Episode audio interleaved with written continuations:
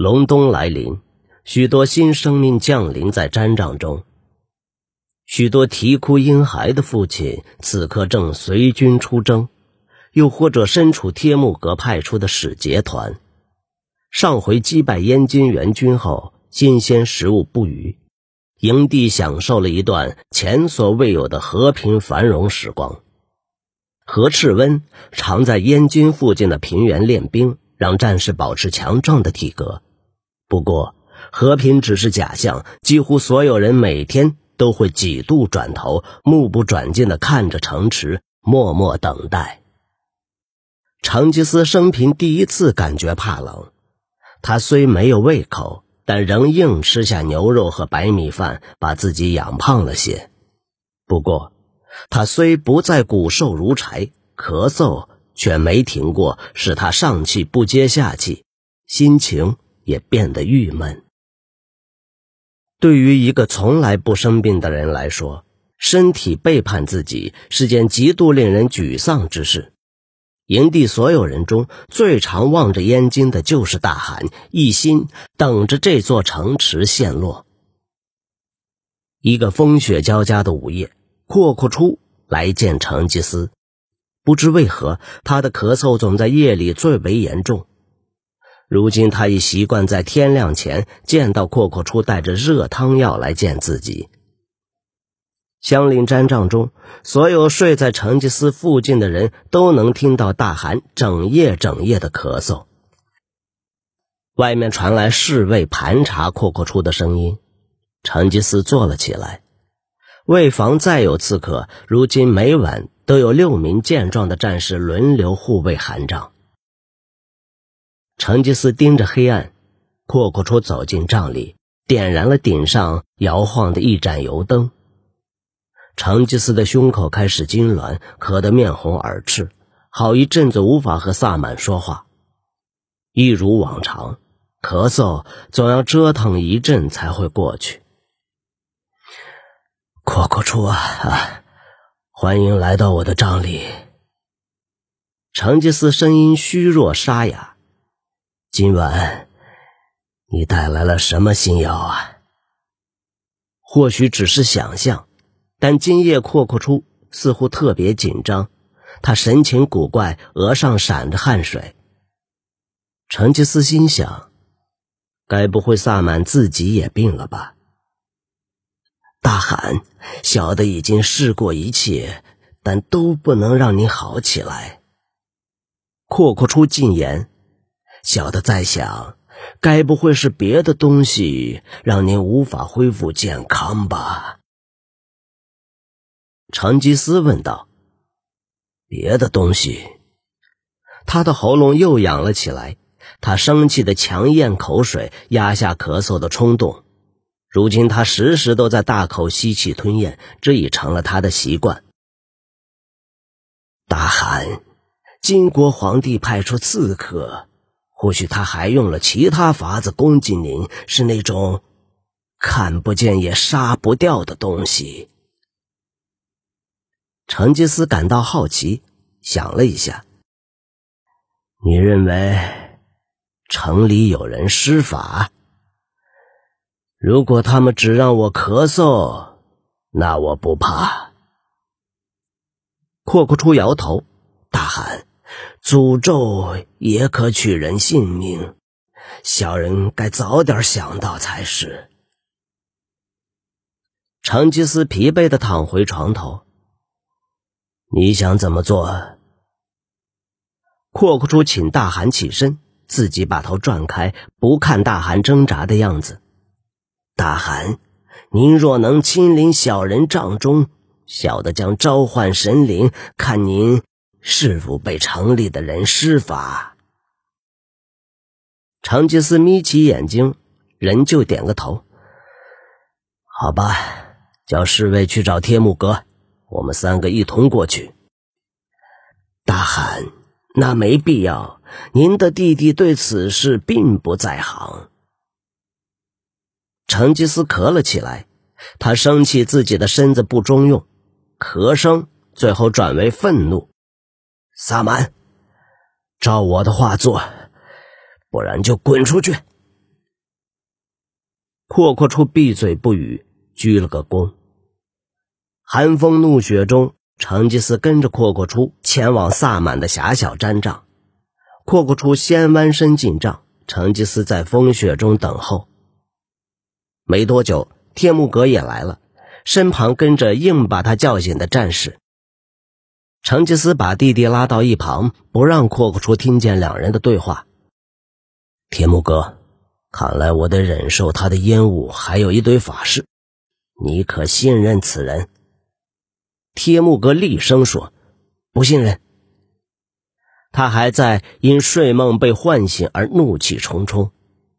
月光下，小弟生气的神情令成吉思微笑。我也这么想。这就是我为何要你来，小弟。等会儿进帐后，你要从头到尾陪着我，观察他的举动。成吉思向一旁的侍卫比个手势，侍卫马上过来。贵由，你负责看着这个毡帐，别让任何人打搅。遵命，大汗。侍卫鞠躬。还有，如果我或天目阁没出来，你的任务就是。杀掉那个萨满，成吉思吩咐道。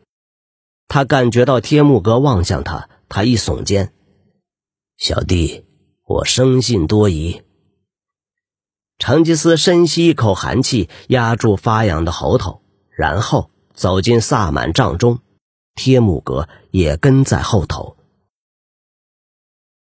这狭小毡帐几乎容不下这么多人。但三人促膝坐在丝毯上，成吉思与帖木格等着看，不知阔阔出要变什么把戏。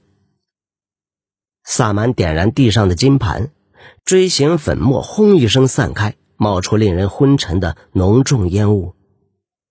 吸入头几丝香烟时，成吉思弯腰大咳，而且越咳越厉害，甚至无法呼吸。阔阔出紧张不安，担心大汗可能会支撑不住。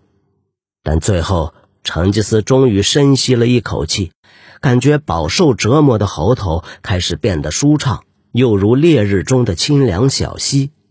他一口又一口吸着空气，身子渐渐麻痹，但却愈见愉悦。他充满血丝的眼睛瞪着萨满说：“这的确舒服。”天木格恶狠狠地监视着阔阔初，但这是萨满的地盘。阔阔初调制出一壶黑膏，伸向成吉思嘴边，但突然有只手抓住他的手腕，让他吓了一跳。成吉思狐疑地问道：“那是什么东西？”阔阔初咽下口水，刚才他没注意到大汗动了。大汗，此物可助您。脱离肉身束缚，若无此物辅助，小的无法引您进入灵界。我服过这东西。天目阁突然出声，眼睛亮了起来，不碍事。今晚你不准用这东西。成吉思下令，假装没看到天目阁失望的表情。天目阁，我要你好好看着，你来这里只要做这件事。成吉思张开嘴，忍受萨满用肮脏的手指将黑膏涂上牙肉。一开始他没有任何感觉，正当他要开口说没用时，注意到萨满昏暗的油灯开始发亮。他目眩神迷地看着那盏灯，接着那盏灯大放光明，照亮整个小帐，所有人笼罩在了金光之中。握住我的手，阔阔初低语道：“跟我一起走。”贴木格用不信任的眼神看着哥哥的眼睛，掉起了白眼，然后瘫倒在地。阔阔初也闭上眼。贴木格突然觉得十分孤单。忽然间，成吉思的嘴打开来，露出黑色牙龈。贴木格倒抽了一口气。帐内一片寂静，贴木格的注意力开始涣散，想象起上次在这毡帐中自己见到的幻象。他的眼神飘向那壶黑膏，趁着成吉思与阔阔出出神之际，他放上盖子，把东西藏进袍中。仆人马真消失之前，会定期为他补充这东西。如今他已不再纳闷马真究竟去了哪里。虽然他怀疑阔阔出可能与此事有关，不过，虽说新来的人没那么能干，但他总能从成吉思招来的金人中找到新仆从。铁木哥无从判断时间究竟过了多久，他动也不动，在原地坐了好一阵子，突然被阔阔出沙哑空灵的声音吓了一大跳。帐中顿时充满了无意义的急促音节，铁木格往后微缩，那声音也让成吉思动了一下，突然睁开无神的双眼。阔阔初开始更大声、更急促的念念有词。突然间，阔阔初倒了下去，松开了成吉思的手。成吉思感觉萨满的手指消失不见，缓缓眨眼，但仍深陷鸦片的魔爪中。萨满倒在一旁，口吐白沫。天木哥看着他，感到一阵恶心。刚才那阵奇异的胡言乱语突然停止，阔阔初改用坚定低沉的声音说话，双眼依旧不曾离开。我看见了。城墙前立起白帐，我看见金国皇帝对士兵说话，百姓指着一个东西哀求他，那是个小娃娃，脸上还有泪痕。萨满突然安静下来，动也不动。天木哥靠过去，担心他的心不再跳动。他轻轻碰了碰萨满的肩膀，阔阔出一个抽搐，痛苦的扭动身子，发出无意义的呢喃，然后再次安静下来。接着，声音低沉地说：“我看见金银珠宝，那是贡品，几千车的礼物与奴隶、丝绸、象牙、武器，山中翠玉，铺天盖地的珍宝。”足以建立一个王国，啊，闪闪发亮。天目哥等着阔阔出再说些什么，但声音停了。成吉思倒向粘帐的柳条墙，轻声打鼾。阔阔出的呼吸和缓下来，拳头松开，也进入了梦乡。再一次。铁木格独自醒着，敬畏地想着刚才听到的神灵启示。眼前的两个男人醒来后，还会记得刚才的话吗？他自己记得的东西也是东拼西凑，但阔阔初没把黑膏涂进嘴里。毫无疑问，他一定会把自己看到的所有东西告诉大汗。